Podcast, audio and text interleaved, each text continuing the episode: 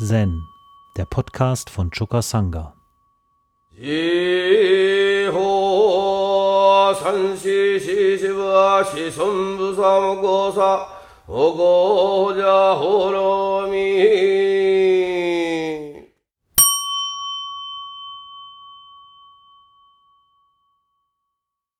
Wir sind noch immer bei den vier Aspekten des Mitgefühls, den vier Brahma Vihara, den vier Unermesslichkeiten, den vier göttlichen Weilungen, den vier Wohnstätten von Brahma und wie wir sagen können, den vier Wohnstätten echter Menschlichkeit. Ja, da wo die Götter weilen, da weilen auch die echten Menschen und der wahre Humanismus. Ja. Es ist ein und derselbe Ort, wo das stattfindet. Bevor ich zu Mudita im Einzelnen komme, kurz ein Koan vorweg. Also Mudita bedeutet wörtlich genommen Freude vor allem Mitfreude, anteilnehmende Freude. Ja? Also Freude, ich ich fühle mit mit der anderen Person, ja, und freue mich mit ihr, dass irgendetwas Schönes in ihr Leben getreten ist, ja, dass etwas ihr Leben schöner gemacht hat. Darüber freue ich mich.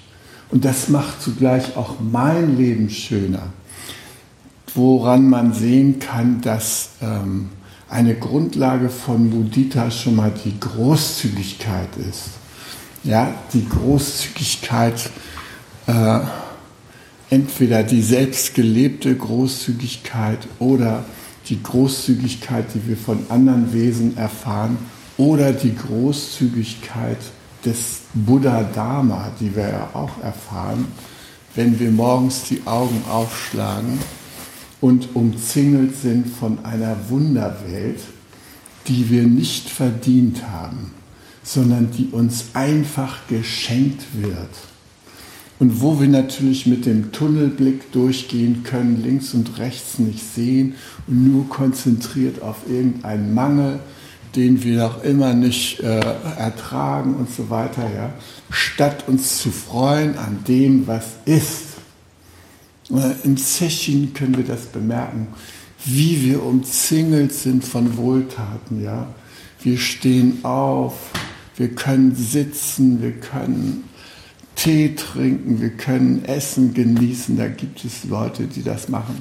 Wir können uns der Übung hingeben, weil jemand da ist, der ähm, die Übung anleitet, der uns da durchführt. Wir haben unsere Sangha, unsere Mitübenden, ein großes Geschenk. Wir sehen das Blitzen im Auge der anderen. All das ist Anlass zu Mudita. Und ähm, dass ich jetzt hier in meiner Rolle als Lehrer vor euch sitze, das verdanken wir diesem Setting hier. Also ohne dieses Setting, auch mit dieser Teeshow-Zeremonie, würde ich nie im Leben stundenlang Vorträge halten. Das tue ich nur, weil ich von euch stimuliert werde, äh, von diesem Aspekt von Mudita Gebrauch zu machen. Ja? Äh, wenn wir nicht Session üben würden, würde ich keine Vorträge halten und wir würden, ihr würdet nichts von mir auf irgendwelchen, äh, was weiß ich, Podcasts oder sowas zum Nachhören haben. Ja? Äh, also das ist äh, etwas, was wir danken diesem Setting. Ja? Es ist eine wunderbare Angelegenheit. Und das haben wir uns auch nicht verdient, sondern das sind, wird seit tausend Jahren geübt in bestimmten Traditionen und wir durften netterweise daran andocken. Es ist immer wieder für mich ein Wunder, dass diese Tradition mit ihren Segnungen, dass die überhaupt bei uns angekommen ist. Ja? Zweieinhalbtausend Jahre haben die Leute darauf gewartet, dass der Buddha hier ankommt. Ne? Vor ein paar hundert Jahren, da saßen wir noch hier auf den Bäumen, wenn überhaupt. Und sind mit Keulenschlägen durch die Welt gegangen. Ja? Also, es ist etwas Wunderbares. Und Mudita ist sozusagen das große Schaufenster auf das Panorama des sowohl als auch der Multidiversität der Welt, die sich gegenseitig fördert, ja. Das ist das, was Mudita uns eröffnet und was dieser Aspekt der buddhistischen, des buddhistischen Mitgefühls ja, für uns bereithält. Und da haben wir im Hikigan Roku das Chor Nummer 74, Kinkyo Osho und der Reistopf. Eine bisschen merkwürdig anmutende Szene.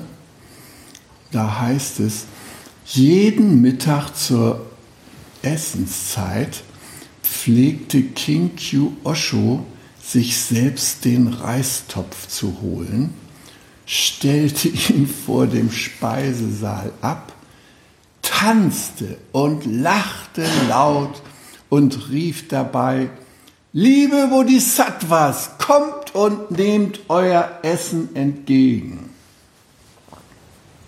Setscho sagt dazu, obwohl Kinkyo so handelte, war er doch keineswegs einfältig. Ein Mönch sagte zu Choke, die alten Weisen sagen, liebe Bodhisattvas, kommt und nehmt euer Essen. Was bedeutet das? Choke antwortete, es sieht so aus, als würde er Achtsamkeit zeigen und Dank vor dem Mittagessen.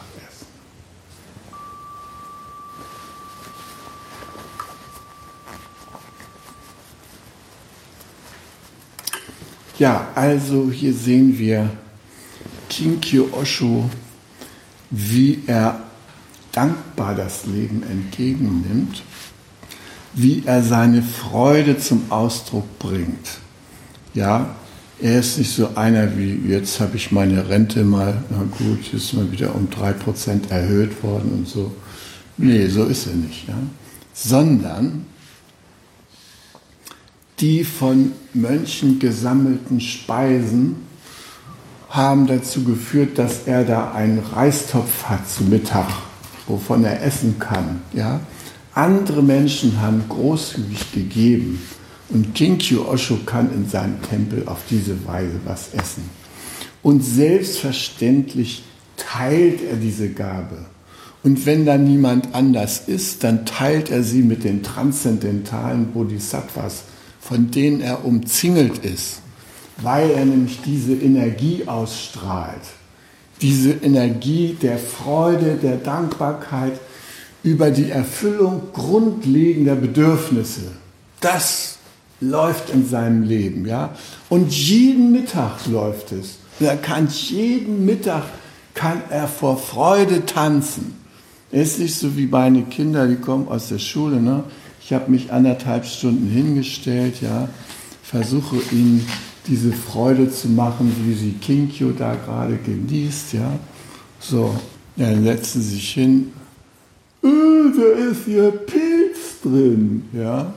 Dann stochern sie da in dem schönen Gemüse, was ich gemacht habe, mit dem Reis zusammen. Ja? Oh, Avocado, irgendein Stoff, ein Gemüse ist da drin, ja?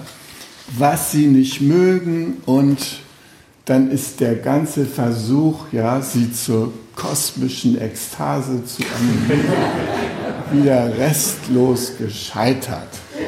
Ja. Hannes, der auch ein begnadeter Koch ist und wunderbares Gemüse in seinem eigenen Garten zieht und so, äh, der hat mir auch mal berichtet von ähnlichen Szenen seiner Kinder, ja, dass die ständig irgendwas aussortieren aus dem Essen, was man sich da mit Mühe zusammenkomponiert hat, so dass er ihnen schlussendlich eine Knorrgemüsesuppe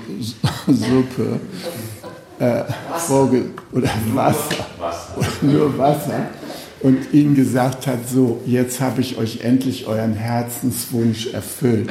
Keine Paprika, keine Zucchini, keine Champignons, keine, keine, keine. Bitte schön, lasst es euch munden. So, seit dem Tag haben sie nicht mehr im Essen rumgestochert, ja. Und äh, ich habe auch einen schönen Trick gelernt von einer anderen Köchin, die mit solchen Problemen zu kämpfen hatte. Die Bestandteile, die die Kinder so vehement ablehnen, die werden separiert und in den Mixer getan und zu einer Soße zusammengefasst. Ja, da ist all das drin, was sie nicht essen wollen, ja, was aber für ihr Fortkommen doch ganz gesund ist. Das haut man da rein, einmal durch den Mixer und dann als Soße oben drüber. Kein Grund mehr zur Anstandung. Nur noch alte Freude. Also man braucht so seine kleinen Tricks, um in diese Mitfreude da hineinzukommen. Jeder hat da schon so seine Sachen äh, erprobt, ja. Und äh, wir leben nun leider nicht in dieser Welt, wo man so ganz selbstverständlich Großzügigkeit austauscht. Äh, sonst würden wir das ja noch viel exzessiver leben. Ja? Roshi, der hatte zu mir gesagt, Zen ist Ecstasy. Ja, hat er immer wieder. Dann habe ich das mal gehört, dann hat er vor Japanern da so ein, so ein äh, Teeshow gehalten in einer großen Halle im, im Hokochi. Ja? Und dann zwischendurch hörte ich immer so Worte wie Steierbergo, Deutsch, no Gin oder irgend sowas. Ja? Und dann kam zwischendurch Ecstasy, Ecstasy. Ah, jetzt redet er über Ecstasy-Aspekt von Mitgefühl, ja. Also Zen ist Ecstasy, ja. Zen ist in die Freude gehen. Wenn es was zu feiern gibt, tun wir das. Das ist ein Ausdruck unseres Mitgefühls, unserer Teilnahme und Anteilnahme am großen Leben, ja. Da sind wir mit einbezogen. Da können wir feiern. Und der Ausgangspunkt in unserer Kultur ist aber häufig nicht zum Feiern, weil wir uns durchquälen durch die Strukturen der Dominanzkultur, ja? Der Kultur, wo irgendwelche Menschen über irgendwelche anderen Menschen herrschen. Und die tun das mit Zucker, Brot und Peitsche. Das ist ein bewährtes Mittel, wenn man nicht gleich zu den Waffen greifen will. Und das halten die dann auch noch für eine Wohltat, wenn sie mit dem Zuckerbrot ankommen. Ja, einer Belobigung. Ja, Marshall Rosenberg hat gesagt, Lob braucht man, um Menschen, oder Belohnung, noch schlimmer, braucht man, um Menschen zu motivieren, etwas zu tun, was sie von Natur aus nicht tun würden. Ja? Dafür braucht man Belohnung. Und dann haben wir ausgeklügelte Belohnungssysteme in unserer Gesellschaft entwickelt, damit die armen Menschen das tun, was sie von Herzen gar nicht tun wollen. Dass sie zum Beispiel als Lehrer vor so einer Klasse stehen, ja? einer Klasse, der man abgewöhnen muss, dass sie nach Bedürfnissen fragen, ja, die einen bestimmten Stoffkanon vermittelt kriegen sollen, wo eben das Prinzip von Belohnung und Bestrafung herrscht. Und das Interessante ist, dass diese Belohnungs- und Bestrafungssysteme, wie sie in unserer, in unserer Kultur Bestandteil der Führungskultur sind, ja. Also, ne, dreimal Belohnung aussprechen und dann eine Bestrafung für irgendwas, was daneben gegangen ist, ist normal. Ja. Daimler-Benz empfiehlt viermal was Wertschätzendes zu erzählen und dann äh, mit der Kritik rauszukommen, ja, das können die besten Menschen so besser verdauen. Aber es geht nicht darum, die Menschen als Partner zu gewinnen, um selbstständig ein bestimmtes Ziel zu erreichen. Nein, die Ziele werden vorgegeben und durch Belohnung und Bestrafung werden die anderen dazu motiviert, auf den Weg zu kommen. Also Glaubt bloß nicht, wenn ihr ein Lob erhaltet oder wenn ihr zum Lohn ein bestimmtes Geschenk bekommt, dass das etwas mit Mudita zu tun hat, wenn das in euch einen Prozess auslöst. Ganz im Gegenteil. Alfie Kohn hat ein Buch geschrieben, das heißt Punished by Rewards, durch Lob bestraft werden. Und meine Tochter Ruth, die hat darüber eine wunderbare Rezension geschrieben. Deshalb brauche ich nicht das ganze dicke Buch von Alfie Kohn zu lesen, sondern kann mich auf die drei Seiten beschränken, die sie dazu rausgezogen hat, weil das der wesentliche Inhalt ist. Ja? Und der Alfie Kohn, der identifiziert in diesem Buch das Grundproblem äh, der gegenwärtigen Arbeits- und Erziehungsmodelle. Sie beruhen auf der Annahme des Behaviorismus, eine bestimmte psychologische Richtung, ja. Demzufolge der einfachste Weg, eine Person dazu zu bringen, das zu tun, was man selbst möchte, derjenige ist, ihm eine Belohnung anzubieten oder mit Strafe zu drohen. Zu drohen. Ne, das ist eine behavioristische äh, Ansatz. Hat man auch mit Hunden ausprobiert. Ne? Äh, einmal sitzt ein Leckerli, ja? einmal Stock holen, Leckerli, ne? einmal wegrennen, Knüppel auf dem Sack. Ja? So, das ist so eine Methode, wie man äh, Lebewesen dazu bringen kann, nicht ihrem eigenen Willen und Projekt zu folgen, sondern unserem. Ja? Und in der Welt sind wir die ganze Zeit unterwegs. Da sind lauter Stellen, die wollen, dass wir äh, bestimmte Dinge tun, die sie für wichtig und richtig halten und so weiter. Und da bieten sie uns eben Belohnung an oder eben Strafe. Und das Interessante ist nun, dass die Belohnungen vor allem langfristig kontraproduktiv sind. Und zwar deshalb, weil die Belohnung die Eigenmotivation, die intrinsische Motivation äh, für eine Sache oder für ein Verhalten zu gehen, zerstören. Ja? Eine Person, die für eine Sache belohnt wird, die sie eigentlich gerne macht. Ja? Sagen wir mal, Sophie, die schreibt da seit äh, vielen Wochen an einem Feenbuch. Ja. Schreibt, wenn sie aus der Schule kommt, ja, dann verabschiedet sie sich kurz, nachdem die Szene da gelaufen ist mit dem Zucchini und so weiter. Äh, dann geht sie nach oben in ihr Zimmer und dann schreibt sie. Also, dass sie schreibt, ist für mich schon mal das reinste Wunder, ja, weil mir wurde seinerzeit von den Ärzten geweissagt, dass Sophie weder sitzen noch stehen kann und so weiter, dass man befürchten muss, dass sie nach kurzer Lebensdauer verstirbt, weil ihr Gehirn völlig äh, fehlformiert ist. Ja. Und sie hat es aber trotz dieser schwierigen Voraussetzungen geschafft, in einer Welt des freundlichen Akzeptiertwerdens ohne Vorbedingungen zu erblühen. Und sie hat sogar das Schreiben gelernt. Also man kann wirklich ihre Nachrichten entziffern. Ne? Papa, ich bin gerade im Mamahaus unter der Dusche und sowas, das kann man ohne weiteres lesen. Ne? Manchmal geht es mit den Groß- und Kleinbuchstaben immer noch durcheinander, aber so im Prinzip der Nachrichtencharakter der Schrift, der kommt voll rüber.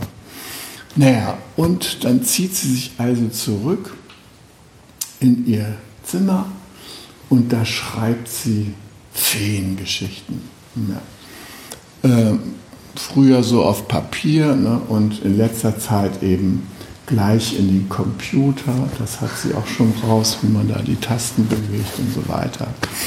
Und ähm, sie hat da jetzt an die 90 Seiten oder sowas zusammengeschrieben. Äh, diese Feen, die da ähm, in ihren Geschichten die Hauptfiguren sind, ja Maiglöckchen und so weiter, wie die heißen, ja. Die erleben da so einen entspannten, fröhlichen Alltag. Die brechen meistens zu irgendwelchen Feiern auf, wo sie sich treffen und dann sich freuen und dann flitzen sie mit ihren Einhörnern durch die Gegend, ja, und äh, treffen sich in ihren Verstecken und so weiter. Ja, also sagen wir mal jetzt nicht so Harry Potter mäßig aufregend, aber doch immerhin das lebendige Leben der Feen findet da statt. Und ähm, nachdem ich mir da mehrere Geschichten von angeguckt habe von ihr, ähm, habe ich sie mal gefragt, äh, Sophie, ähm, kannst du die Feen eigentlich sehen? Hat sie gesagt, ja klar. Äh, ich sehe die hier überall, ja. Und ähm, da habe ich Hanna gefragt, sag mal, Hanna, kannst du die Feen sehen, die Sophie sehen kann? Nee, Hanna sagt, ich kann keine Feen sehen. Ja. Hanna geht nämlich aufs Gymnasium. Wenn man da längere Zeit gewesen ist, da kann man keine Feen mehr sehen. Ja. Sophie hat mir die genau beschrieben. Wir waren zusammen, sind wir mit dem Fahrrad da nach Liebenau gefahren, haben uns unter die 700-jährige Eiche gesetzt, da so in das Auetal reingeguckt. Und dann hat mir Sophie beschrieben, welche Feen sie da sieht, ja. Oh, ganz genau, was die machen und so weiter. Dann habe ich mir diese Feen riesengroß vorgestellt, ja. Ah, dann hat sie gesagt, nee, die sind nicht groß. Ne? So, ungefähr, ja. Mehr so kleine, ne? Also sie hatte jedenfalls einen guten Draht zu denen und begegnet denen auf Schritt und Tritt. Auch nicht immer, aber immer wieder offenbaren sich ihr diese Feen. Und ähm, die Feen spielen in ihrem Leben eine große Rolle. Das war schon früher so, als ich, äh, als sie noch in der ersten, zweiten Klasse war, ja, dann äh, dann wollte sie immer nicht einen Anorak anziehen und Strümpfe und Schuhe, ja, sondern sie wollte gerne weiter spielen. Na, und ähm, als Eltern kommt man in so einen komischen Stress rein. Ja? Also man guckt auf die Uhr, die Schule geht um 8 Uhr los, es ist 20 vor. Ne? Schaffen wir das noch pünktlich dahin zu kommen? Naja, die haben keine Schulglocke, ist nicht ganz so schlimm, aber irgendwann wollen wir doch da sein. Ne? Ne, und dann so, ja, Sophie, magst du vielleicht mal deinen Anorak anziehen? Nö, ähm, im Augenblick geht das noch nicht und so. Und dann wird man als Eltern äh, leicht verführt, sozusagen diese Stimme äh, in sich zu aktivieren, die man von seinen eigenen Eltern her kennt. Ja? Droh, Strohunterton, so irgend sowas kommt da so rein, ja. ja, äh, Sophie, ne? Also jetzt wird es allmählich aber mal Zeit, ja, so in diesem Stil fängt man dann an zu sprechen und es mischt sich so ein gewisser Ärger da so in die Stimme, ne? Naja, und äh, bei Sophie verfing das überhaupt nicht die war ganz gechillt, hat gedacht, naja, was hat er da jetzt ja? Und so. Und äh, ich habe dann allmählich gelernt, dass die einzige Weise, Sophie zu motivieren, ne, was ja in unserer Arbeitswelt so wichtig ist, der motivierte Mitarbeiter, ne, Belohnung plus noch einen Tag extra und und und und. Ne, also das lief bei ihr gar nicht, sondern da lief nur Anteilen, anteilnehmende Mitfreude. Das war die einzige Motivation, die bei ihr verfing. Und anteilnehmende Mitfreude, das sah so aus. Äh, Sophie, ich sehe, du bist da noch am Spielen, ja. Was machst du da gerade? Ja, ich bin da mit den Feen. Und ich konnte da natürlich keine Feen sehen, ja. War ja auch im Gymnasium. Und äh, naja, äh, dann habe ich gesagt, ja, Sophie, wie sieht es denn aus? Wollen wir vielleicht zur Schule demnächst mal? Ja, sagt sie, das können wir gerne machen. Aber vorher muss ich die Feen noch retten. Die sind da ja noch auf der Insel, wie du siehst, ja. Keine Insel gesehen. Okay, habe ich gesagt, Sophie, können wir das irgendwie äh, jetzt mal versuchen, dass die Feen da gerettet werden? Ja, gleich, ich bin gleich dabei. Also, ja, dann hat sie da in einer bis zwei Minuten diese Feen gerettet, hat sie mich angeguckt, hat sich gefreut, dass das mit den Feen alles gut ausgegangen ist und war bereit, zur Schule zu gehen. Ja? So, auf der Basis von Mitfreude oder anteilnehmendem Gewahrsein ja, Das war der Schlüssel, um ihr Herz zu erreichen. Und dann hat sie gerne Großzügigkeit mit Großzügigkeit beantwortet. Und dann war das kein Problem. Anorak an, Stiefel, Schuhe und dann sind wir losgestapft zur Schule. Ja, aber irgendwie so mit Belohnung oder mit Strafe oder sowas völlig immun. Also da konnte man nichts bei ihr erreichen. Und das ist noch heute so. Also in Sophie kannst du nicht mit einer Belohnung motivieren. Wenn die was macht, dann aus ihrem Herzen, weil sie großzügig ist, ja. Und, und man sieht es ja, wenn sie ins Haus kommt, dann kommen sie fröhlich rein, sie vor allem, ja. Und dann strahlt sie einen erstmal an, nimmt einen Arm und dann erklärt sie einem vielen Dank, sagen sie manchmal sogar fürs Essen, ja. Und dann machen sie ihren Plan. Ja? Also so, das ist auf der Basis von Mitfreude, läuft da ein anderes Leben ab als auf der Basis von Lohn und Strafe oder Belohnungssystem. Ja? Das ist ein blödes Leben, was ein vom lebendigen großen Leben wegführt ins Funktionieren. Das Funktionierleben, das ist verdinglicht, entfremdet. Ja, ein Jammer, wenn wir das leben, ja? Weil wir nicht mit uns in Verbindung sind, mit unserer Buddha-Natur, was uns helfen könnte, dem Leben uns ganz anders auszusetzen und mit ihm zu gehen. Ja? So, also diese hm, Belohnungssysteme hat man da also festgestellt, ja. Na, die, man hat das untersucht mit Studierenden, die haben irgendwas gemacht, was ihnen Spaß machte. Zum Beispiel 500 Puzzleteile zusammengelegt, ja. So, das war irgendwie eine schöne Sache und so weiter. Dann hat man die angefangen zu belohnen dafür. Ah, ihr habt das so schnell geschafft und so weiter. Alle 500 Teile.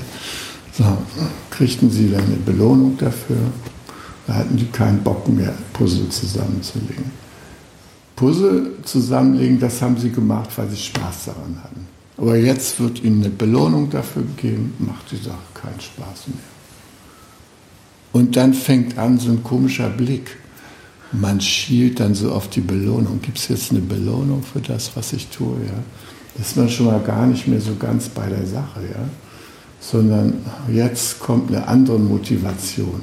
Man tut irgendwas, weil dann da irgendeine Belohnung in Aussicht gestellt wird. Und damit wird die Sache, die man eigentlich vorher mit Spaß getan hat, die wird nicht mehr mit Freude getan und darunter leidet die Qualität des Tuns. Ja? Statt positives Samadhi, was uns Spaß macht, weil wir mit der Sache gerne ja, kommt dann dieses belohnte Handeln. Ja? Und das belohnte Handeln beschränkt sich auf das Notwendigste nämlich das, um die Belohnung zu kriegen. Ja? Dafür, das tun wir dann gerade noch so, ja? weil es ja wegen der Belohnung geschieht und nicht mehr, weil es uns Spaß macht. Na, und das ist natürlich der absolute Schlag ins Wasser, ist aber die vorherrschende Erziehungs- und äh, Motivationsstrategie in der Arbeitswelt. Ja? Wird immer noch mit äh, Belohnung und Bestrafung operiert als Motivationsanreize.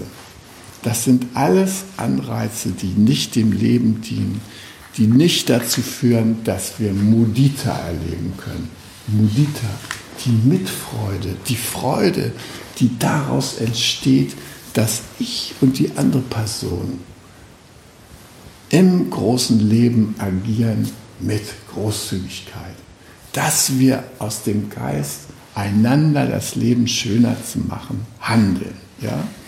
Das wird also durch Lohn und Strafe total unterminiert. Ursprünglich tut man die Dinge, weil sie einem Spaß machen und dann soll man sie tun, weil es dafür eine Belohnung gibt und dann macht es keinen Spaß mehr. Das ist das Ende davon, irgendwie lebendig zu handeln. Na gut.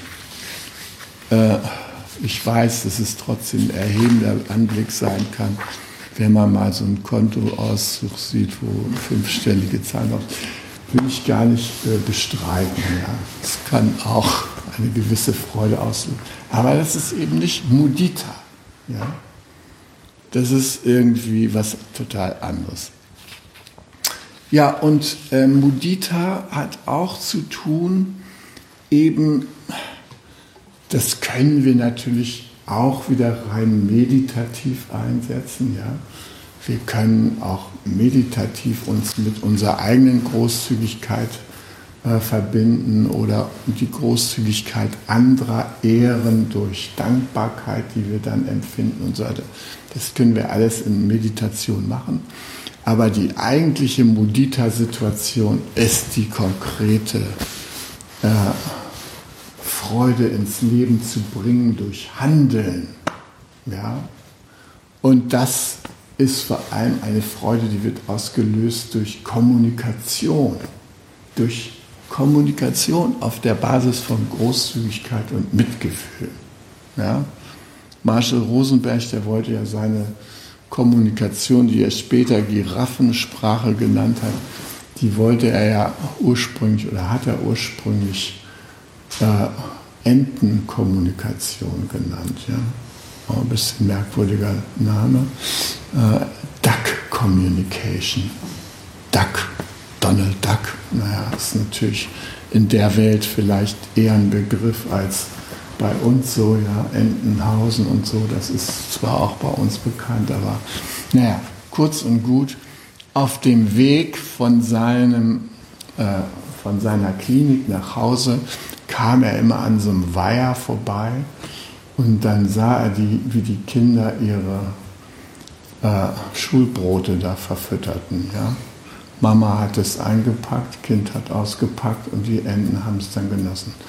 Und die Kinder schmissen da äh, in Bröckchen ihre Schulbrote da in, in diesen Weiher rein und die Enten, die hatten da schon drauf gelauert und dann kamen die an, quak, quak, quak, flattern, Flügel schlagen und so.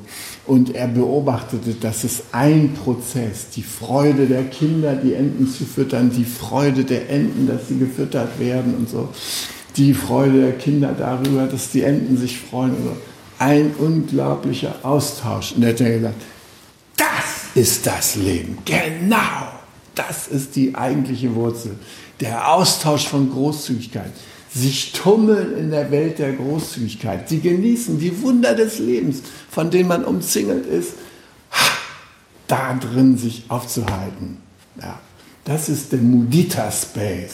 Das ist der, wo Roshi sagt, Ecstasy ist überall. Ja? Ecstasy, Zen ist Ecstasy, Zen ist Leben, Zen ist Ecstasy. Ja, gut, und wir erleben das aber jetzt häufig so, dass ähm, wir beispielsweise auf Partner stoßen, ähm,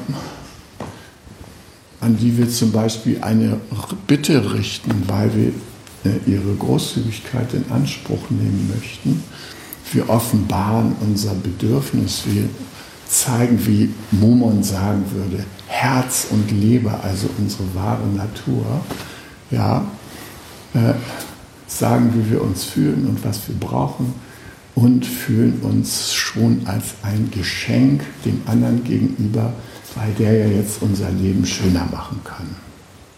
Und da stellen wir ihm eine Bitte, ja, bist du bereit, äh, für mich den Wochenendeinkauf aus dem Kofferraum auszuladen und in die Küche zu bringen.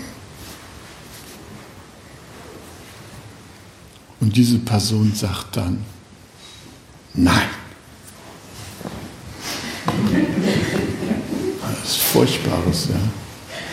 Du hast dich so richtig verwundbar gemacht hast von deinem Bedürfnis nach Unterstützung gesprochen, von der großen Erleichterung, die du erwartest. Also sagt diese Person, nein. Hm. So, wenn wir jetzt dieses Nein nicht mit Mudita-Augen sehen können und mit Mudita-Ohren hören können, dann können wir in diesem Nein nichts Schönes hören.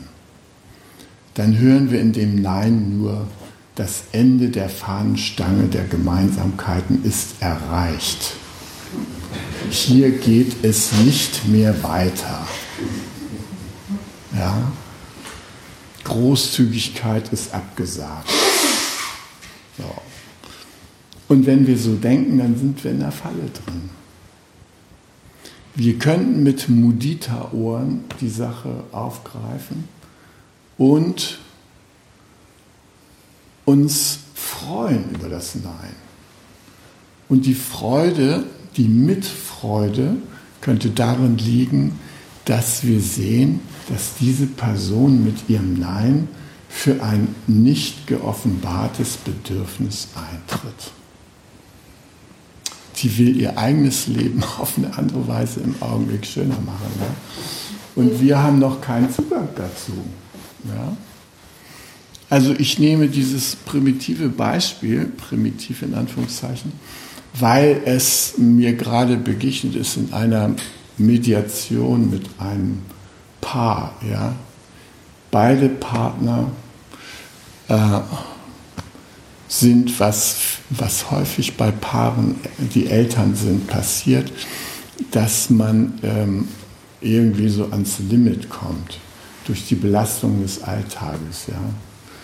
Und dann sind beide so einfühlungsbedürftig und können gerade mal noch so rauspressen, was sie so brauchen, um äh, weiterleben zu können. Ja? Und der andere Partner, der sagt, ja, ich auch. Ne? Und dann sitzt man da, beide haben so äh, unerfüllte Bedürfnisse, ja, und äh, es geht nicht voran, ja. Und äh, so auch dieses Paar, mit dem ich da zu tun hatte. Also er war ursprünglich Chemiker, äh, hat sich da in verschlissen im Funktionieren nach dem Belohnungsmodell, ja, hat sich da ausgebrannt, ja. Irgendwann von einem Tag auf den anderen konnte er nicht mehr. Zack. So wie das heute ist mit dem Burnout, ja. Die Zitrone wird gnadenlos so lange ausgepresst, bis da kein Saft mehr rauskommt und dann wird sie weggeschmissen. So ist ihm auch gegangen. In seiner Firma, peng, peng, peng, macht dies, macht das. Ne, keine 40-Stunden-Woche, eine 60-Stunden-Woche. Gut bezahlt, hohe Belohnung. Ne. Und über Nacht geht es nicht mehr. Alle Lebensmotivation ist plötzlich weg. So ist es ihm ergangen. Also ist er in Therapie gegangen und hat eine Umschulung gemacht und ist Tischler geworden naja, und nun fährt er dann immer drei Tage in der Woche in eine entfernte Tischlerei, macht da seine Arbeit, die er mit Freuden jetzt macht, ja, und auch nur so lange, wie es ihm Spaß macht, und kommt dann nach Hause. Seine Frau, Lehrerin, ist ja schon mal ein Stressberuf von vornherein, ja. Also unter den heutigen Bedingungen Lehrer zu sein, ist oft nicht schön. Es könnte sehr schön sein, aber es ist einfach nicht schön. Man hat da diese Lausebande, die die ganze Zeit rumkrakeelt. Man versteht sein eigenes Wort nicht. Ja. Man muss erstmal die Peitsche rausholen, damit man überhaupt gehört wird und so. Und dann hat man nur ein paar Minuten Zeit, um die wichtigen Botschaften rüberzubringen die die dann doch nicht interessieren, ja. Und dann muss man irgendwie mit Hausarbeiten nachsetzen und drohen, die nachzugucken, was wieder keine Freude macht, ja. Oh nein, ja, also es ist auch ein Job, wo man leicht ausbrennen kann. Kurz und gut, die Frau brennt auch aus. Ja. Und äh, sie lässt sich für Wochen beurlauben, weiß es nicht. Sie muss sich erstmal erholen. Und nun sind da diese beiden Elternteile und die haben sehr süße Mädchen, die natürlich gerade in die Pubertät kommen, ja, und äh, auch noch dazu beitragen, dass ähm, die Mitfreude erstmal entwickelt werden muss, ja, durch tiefes Verständnis der Verhaltensweisen von Pubertierenden. Also das ist auch nicht so ganz einfach, da die Bedürfnisse zu entschlüsseln, die dahinter stehen. Kurz und gut, sie sind am Limit und sie wollen sich nicht trennen. Und deshalb kommen sie in so eine Art beratende Mediation. Ja? So, und da haben wir jetzt geguckt, was, also das Leben, so wie sie es führten, hat ihnen keinen Spaß gemacht. Ja? Jetzt haben wir bei jedem geguckt, was würde denn, wenn ein Wunder geschähe, Spaß machen in dem Leben von. Dann haben die beide erzählt, was ihnen wichtig wäre und was ihnen Spaß machen würde. Zum Beispiel gemeinsames Kochen und so weiter und so fort. Alle möglichen Sachen sind ihnen eingefallen. Äh, und dann haben wir überlegt, wie sie sich da im Spaß haben gegenseitig unterstützen können und so. Und dann haben wir so typische Konfliktsituationen aufgegriffen, die keinen Spaß machen. Und eine Situation, die keinen Spaß gemacht hat, die war eben so, sie kauft ein und kommt mit dem vollen Einkauf für die Woche zurück und braucht Unterstützung. Er liegt auf dem Kanapee und liest Dostoevsky, was weiß ich. Ja. So. Er hat in der Therapie gelernt, dass es wichtig ist, für sich zu sorgen. Ja, und wenn er nach der Arbeit kommt, dann legt er sich erstmal hin. Und das ist auch in gewisser Weise akzeptiert, dass er das macht, weil man ja weiß, er ist schon mal abgestürzt und ausgebrannt. Er hätte einen gewissen Schonraum. Aber wenn die Frau gerade anrollt mit dem Wocheneinkauf und er dann mit seinem Dostoevsky wedelt, ja, dann geht bei ihr Rotlicht an. Und das zeigt sie dann auch. Ja? Mein Gott, du willst mich hier mit dieser ganzen eingekauften Schlamassel hier alleine lassen? Jetzt komm mal hoch da von deinem Lager und spute dich mal. Ja? So, und wenn er das dann hört, sagt er, ja, das kennen wir doch und so. Und dann gehen sie beide auf Austausch von Gemeinheiten. Ne? Und der ganze verdammte Einkauf, der bleibt immer noch im Kofferraum, der offen steht. Ja, es fängt an zu regnen und die beiden streiten sich und so weiter. Ne? Warum? Weil sie in entweder oder denken. Ja? Also entweder lesen oder Unterstützung geben. Was ist jetzt hier angesagt? Ja? Sie kennen nicht die wunderbare Welt von Mudita, die nämlich in der Mitfreude darüber besteht, dass jedes Bedürfnis von Bedeutung ist. Und dass es eine Frage der Fantasie und Kreativität ist, jedes Bedürfnis zu respektieren und einzubeziehen.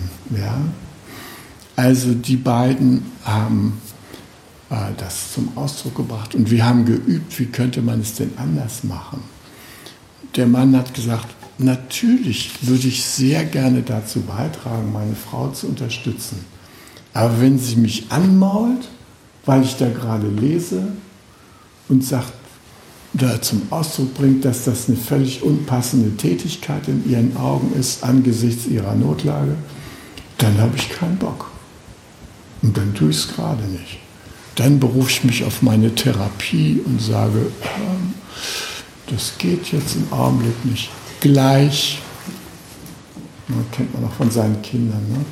kannst du bitte mal deinen Anorak aufhängen? Gleich. Na, nochmal, ne? kannst du jetzt mal deinen Anorak aufhängen? Ja, gleich. Wenn man dann ärgerlich wird, ne, dann sagen die Kinder, äh, wer war eigentlich dein Sklave, bevor ich geboren wurde? Meine Kinder haben es Gott sei Dank noch nicht so drastisch formuliert. Aber dieses Gleich, das kündet schon von dieser Möglichkeit, sich so zu äußern. kurz und gut, also, um die Sache kurz zu machen. Wir sind dazu gekommen, dass es schön ist, wenn die Frau noch mit letzter Kraft in der Lage ist, das Bedürfnis ihres Mannes nach Weiterbildung und Unterhaltung zu akzeptieren und er natürlich offen ist für ihr Bedürfnis nach Unterstützung und man einen Weg findet, wie man das eine mit dem anderen verbindet. Und es reicht dazu, das Bedürfnis des anderen zu sehen. Das muss gar nicht erfüllt werden. Es geht erstmal darum, das zu sehen. Und äh, in so eingefahrenen Beziehungsschemata, da bildet sich so oft so eine Rollenpolarität, die dazu führt, dass man die Bedürfnisse, die das Einnehmen dieser Position hervorgerufen haben, nicht mehr sieht. Ja?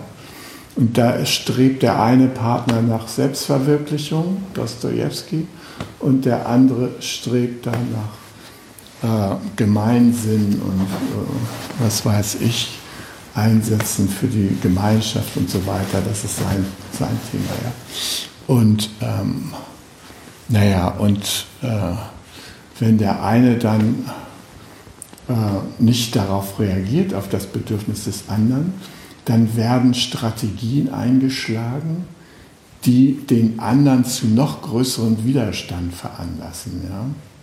Zum Beispiel wird gesagt, du Egoist, du bist doch nur noch mit deiner verdammten Selbstverwirklichung äh, da im Bunde. Ja? Du hast doch überhaupt kein Augenmerk mehr fürs Soziale. Und da glaubt man jetzt, den Partner dazu zu motivieren, sich jetzt mal sozial zu engagieren. Ja? Das Gegenteil ist der Fall. Ja?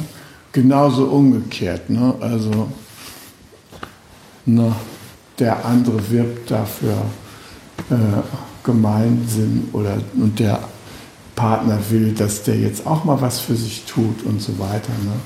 Und meint, der, der richtige Eingangssatz wäre dann zu sagen, tu immer mit deinem Sozialgetue, tu doch mal was für dich selbst. Merkst du denn gar nicht, dass du überhaupt nicht mehr präsent bist für dich selbst? Tu doch mal was für dich, statt sich hier immer zu inszenieren und dann sollen wir dein Mittagessen loben und so weiter, weil du dich wieder so sozial verhalten hast. Oh Gott, ist das furchtbar, ja? wenn das zur Pflichtübung wird, dich dafür anzuerkennen, dass du eine Stunde im Kochpot, da koche ich mir mein Essen lieber selber. Ja? So.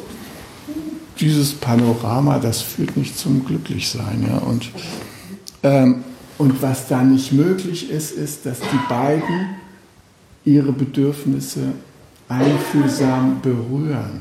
Ja? Wenn ich gerne Unterstützung haben möchte in meinem Gemeinwesen, Wesen, Engagementbereich, dann ist es gut, wenn ich mir erstmal selber Einfühlung gebe. Meta für mich, der ich jetzt gerade mich einsetze für das gemeine Wohl der Familie. Ja? Das ist mir jetzt wichtig. Mein Altruismusfeld möchte ich jetzt hier gerne bearbeiten. Ich gebe mir Einfühlung dafür. Meta für mich selbst. Jetzt mache ich die Schleife Karuna ich gehe jetzt zu dem Dostoevsky-Leser hin und fühle mich ein in sein Bedürfnis. Ja, er möchte sich entspannen, er möchte Erholung, er möchte sich gleichzeitig weiterbilden. So, er möchte sich selber weiterentwickeln.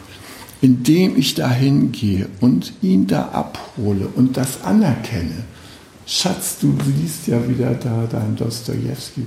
Bestimmt möchtest du dich noch etwas entspannen und noch ein bisschen, äh, noch ein bisschen rumschmökern in deinem Buch, ja, dann öffnet sich bei dem das Herz, ja, und der kann dann, nachdem ich die Schleife sozusagen um sein Bedürfnis gemacht habe, kann er mir folgen in meine Region, Werkstatt für Gemeinsinn, ne, Küche und so weiter, und kann mein Bedürfnis nach Unterstützung wahrnehmen. Ja?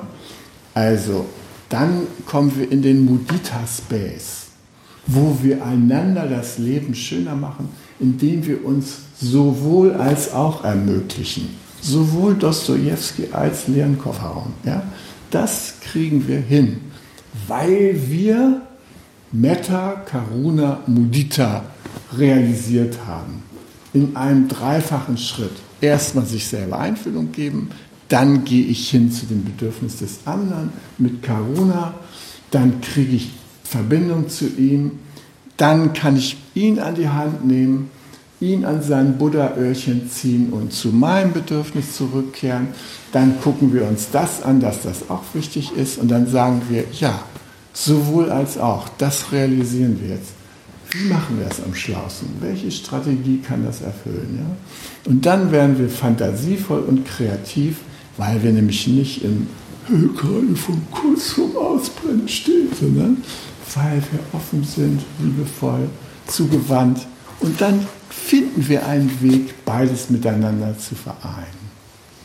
Und das ist das große Geheimnis, das große Wunderland, was wir entdecken können, wenn wir mit dem Nein eines Gesprächspartners so umgehen können, dass wir darin erkennen können, sein Ja für seine Buddha-Natur, für seine Bedürfnisse.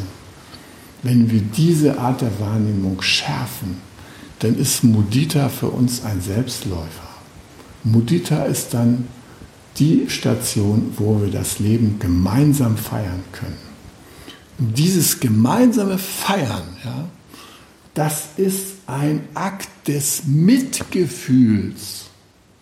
Das ist ja nicht irgendein Luxus, ja, na, irgendeine Belohnung gab, feiern, abholen und so weiter. Nee, das ist es gerade nicht.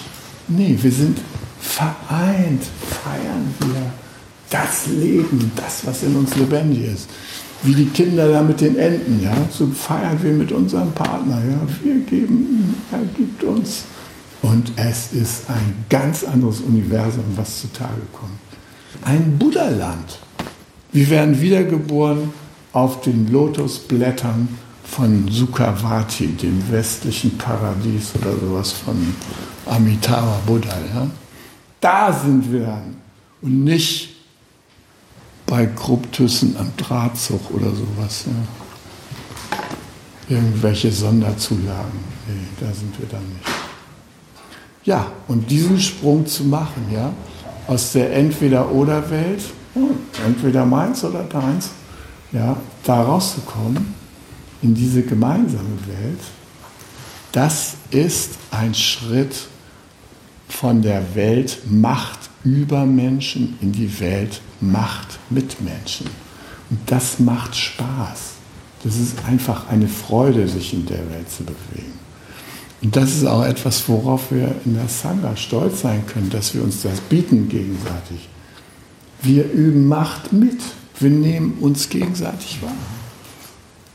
Wir freuen uns, dass wir da sind. Wir denken nicht, oh Gott, jetzt ist der schon wieder gekommen, na, das wird ja ein furchtbares Session. Wir machen unser Herz auf und sagen, ah, der ist auch da. Oh, mal sehen, was er diesmal zu meiner Bitte sagt, das Teewasser schon mal aufzusetzen. Naja, ich will jetzt nicht in die Details gehen. Mir ging es erstmal darum, grundsätzlich klarzumachen, was Mudita als Aspekt des Mitgefühls im konkreten Leben bedeutet. Hi. Zen, der Podcast, ist eine Produktion von Chokasanga e.V. in Kooperation mit dem Podcaststudio Paderborn.